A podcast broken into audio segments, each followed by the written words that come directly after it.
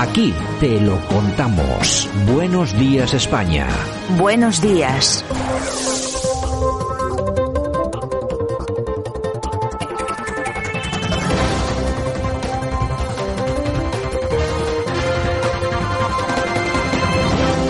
Aquí estamos este 28 de enero 2022, el mes que se nos va entre las manos, va desapareciendo. Bueno, nosotros nos dedicamos a lo de siempre, estamos a las puertas del fin de semana y esto es la portada del día donde intentamos analizar todas las noticias importantes, interesantes también, que se producen en España y también en el mundo. Lo hacemos como cada día con nuestro amigo y colaborador, el profesor Sergio Fernández Riquelme. Don Sergio, buenos días, ¿qué tal? Muy buenos días, Santiago. Bueno, hoy, hoy tengo hoy tengo algún pequeño problema con tu con tu sonido. Esperemos, esperemos que podamos aguantar, ¿vale? Perfecto. Vale, pues oye, vamos a empezar.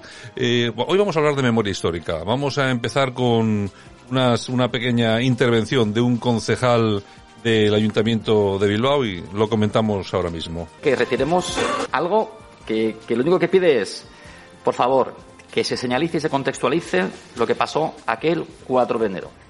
Primer punto en la cual son asesinadas 224 personas. Eso es un hecho cierto. Segundo, solamente pedimos que se proceda a contextualizar y señalizar la cripta de Derio.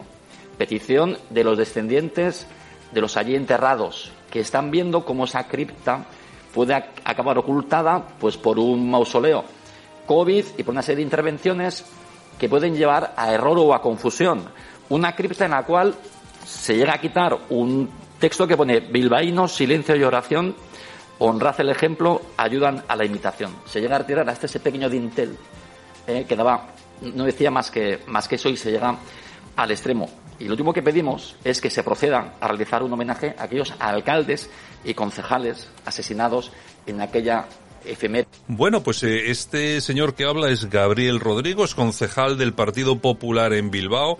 Una intervención a propósito de lo que como ahora gusta tanto hablar de ello, ocurrido en Bilbao en, la Guerra Civil Española, cuando el bando nacional entra en Bilbao, pues eh, a toda esta gente no se le ocurre otra cosa que ir a las prisiones, las prisiones de la Rínaga, etcétera, etcétera, las prisiones normales, y los buques prisión que había en la ría. En la, en ría había tres o cuatro grandes buques, barcos, eh, que servían de prisión, y bueno, cuando entran las tropas eh, franquistas no se les ocurrió otra cosa que asesinar a todas las personas que estaban allí presas. ¿Qué es lo que pasa? Con el paso del tiempo, pues todo eso se ha desdibujado e incluso olvidado. Bueno, eh, Sergio, ya que hablamos de memoria histórica, vamos a hablar de toda la memoria histórica también de esto, ¿no? Claro, decía Julio César, no me importa si me respetan mientras me teman. Y en la política, pues se ha convertido el temor en una forma de mantener el poder o de negárselo al otro. Y la memoria histórica, pues es una forma de hacer temer a la gente, pues eh, no disentir por miedo a las represalias. Y parece que por fin algunos políticos se están moviendo y están sacando toda la memoria histórica. En este caso, la memoria histórica ligada pues a esa casi república independiente del País Vasco durante la guerra civil, a la labor de los gudaris eh, en, el, en, la, en la represión, al papel también de la Eusko Gudorostea, eh, ese ejército vasco eh, que intentó incluso aliarse con los fascistas italianos o con los nacional, eh, nacionalsocialistas alemanes para intentar que cambiaran de bando durante la guerra y por tanto creo que la iniciativa de este señor, más allá de lo puramente simbólico, de lo, de lo ligado a ese monumento, es un ejemplo de que si tenemos que conocer la historia, tenemos que conocerla entera. Bueno, y lo ocurrido, lo ocurrido en esta, en, esta ciudad, en Bilbao, con, por ejemplo, con los alcaldes, los concejales, bueno, alcaldes que han sido, o alcalde por lo menos, que ha sido asesinado por ETA, eh, el retrato está medio oculto, es decir, eh, aquí se vive una realidad paralela que está generada sobre todo porque aquí gobierna de siempre el separatismo vasco, el Partido Nacionalista Vasco, con el apoyo del Partido Socialista eh, de Euskadi, es decir, nacionalista también, no, no tiene nada que ver, bueno, no sé qué es peor si ser nacionalista o ser eh, de la tendencia de Pedro Sánchez actual, porque también gobierna o por lo menos se apoya en Bildu, así que es lo que hay. Pero bueno, es que es la memoria histórica. Yo a mí me, a mí me gusta que la gente hable de memoria histórica, lo que sí me gustaría es que hablásemos de toda la memoria histórica, que sería buena. De todas formas, la semana que viene vamos a hablar de este tema porque vamos a traer al concejal, a Gabriel Rodrigo, y vamos a hablar más extensamente de todo lo que ocurrió en aquellas fechas en Bilbao y esos asesinatos que vale la pena recordar. Bueno, si quieres damos el salto, Sergio, vámonos a Portugal porque aparecía en el Confidencial un pequeño reportaje interesante sobre lo que ellos titulan el mesiánico líder de la extrema derecha que aspira a replicar el éxito de Vox en Portugal. Bueno, el, titular, el titular, bueno, es un poco demoledor, pero bueno, en fin. Que vienen los fascistas, que viene la ultraderecha, el temor a las formaciones nuevas que a veces tienen mucho éxito, calan en la sociedad e impiden pues que estos partidos expongan sus ideas, crezcan electoralmente o incluso entren a formar parte de gobiernos, ¿no? Pero incluso en Portugal que se consideraba el país libre de estas formaciones no tan malvadas que vienen a destruir los valores sacrosantos de la civilización occidental, pues eh, también tiene su experiencia. Y Chega, de André Ventura, pues eh, está ya confirmando en todos los sondeos como la tercera fuerza política de nuestro país eh, vecino y hermano.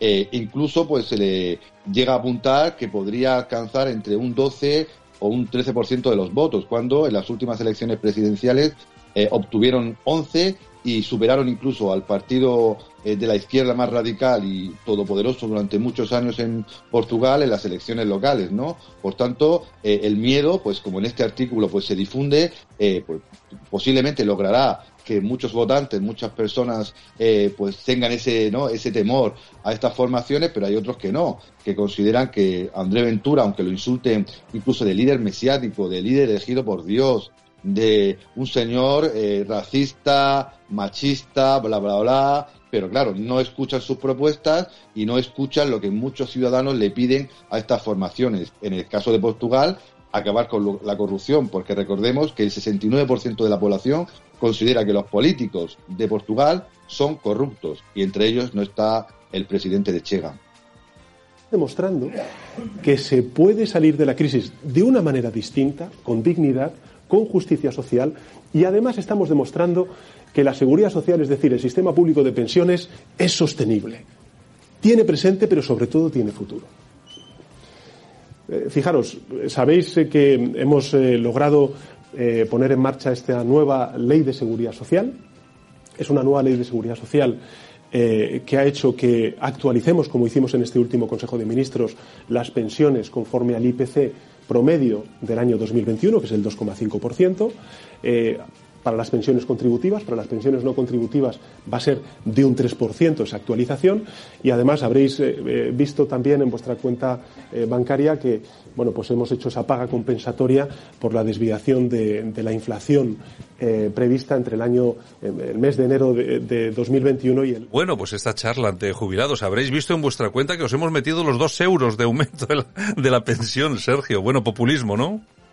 Como dirían en mi tierra, la paguica, ¿no? Ha llegado la paguica para los votos de las personas mayores que generalmente dicen que votan en bloque, ¿no? Y por tanto, eh, en, en, Europa Occidental, en España, se pueden, se pueden comprar votos y eso no es algo propio de dictaduras tropicales o del mundo oriental. Es decir, Pedro Sánchez, como políticos de, de, derecha o de centro, saben perfectamente que eh, en este país el repartir pagas, paguicas, pues tiene un rédito electoral bastante grande. Y nuestro presidente del gobierno, pues no es ajeno a esta realidad sociológica, antropológica. Y claro, en Alcalá de Henares, en el ayuntamiento, pues ha enseñado a los mayores que estaban ahí y a los mayores del resto de España que el gobierno socialista, pues les da una paguica y que por tanto, pues para que no se acabe esa paguica, pues tendrán que seguir votando al Partido Socialista. Bueno, pues eh, esto que hemos visto, oye, yo me acuerdo, yo no sé si te acuerdas tú, cuando iban a los mítines de Felipe González, que llenaba aquellas plazas de toros, pues a todos les llevaban en autobús y luego les daban un bocadillo de chope y una Coca-Cola. O sea que más, más o menos lo mismo. Bueno, o, esto es peor, porque por lo menos allí ibas a varios mítines y seguramente que eran más de los dos euros que suben actualmente en la pensión. Claro, porque dice, no, es que hemos subido un 2% las pensiones. Ya, bueno, pues eh, ya sabes tú cuánto es un 2% de la pensión. En fin, bueno, eh, es lo, es lo que hay. Bueno, y acabamos por hoy. Eh, nace el partido de las feministas insumisas contra el peligroso delirio trans. La más veterana de las dirigentes del FAC y otras dos militantes de diferentes generaciones explican en El Mundo, en la crónica del Mundo, las razones para crear esta nueva coalición de izquierda. Claro, cada vez hay más mujeres que defienden la igualdad, como es obvio, entre hombres y mujeres, que están hartas del miedo que impone una parte de ese feminismo oficial cada vez más radical y que impide pues a muchas mujeres hablar claro pues, de, sus creencias religiosas, de sus opciones políticas o incluso de sus formas familiares tradicionales que nada tienen que ver con la nueva forma de vivir que quieren imponer pues estas eh, feministas oficiales y, radicales. Y Juana Gallego, la más veterana de esta de las dirigentes de esta de este partido FAC, pues eh, señala lo obvio, ¿no? Que el feminismo radical se le ha ido la olla, y perdónenme la expresión, pero creo que puede ser bastante elocuente, se le ha ido la olla con tonterías diversas que no defienden a la mujer, sino que perpetúan estereotipos, perpetúan cargas y que parece que son un sector, ¿no? Una especie de en vía de extinción que hay que proteger porque no son capaces de cuidarse ni capaces de emprender sin la ayuda de nadie, ¿no? Y esta señora con muchos hijos, eh, profesora, eh, feminista, y parece que bastante racional, pues defiende que la mujer y el hombre son completamente iguales o deberían serlo y que las leyes trans o las leyes eh, ideológicas que está impulsando este feminismo radical no representan a la mujer y sobre todo, como hemos visto con otras muchas mujeres que están surgiendo en contra de este temor, es que hay que acabar con ellas, hay que disentir de ellas y hay que defender al hombre real y a la mujer real. En fin, son las cosas que nos traen las noticias y que hoy hemos analizado aquí en la portada con Sergio Fernández Riquelme. Si te parece, Sergio, nos vemos en unos minutos que vamos a hablar de lo que se prepara para este fin de semana en Madrid, con esa cumbre europea que está, que ha eh, capitaneado Vox. Vamos a hablar sobre ella luego unos minutos. ¿Te parece? Perfecto, hasta ahora. pues, pues venga, nos vemos ahora en unos minutos.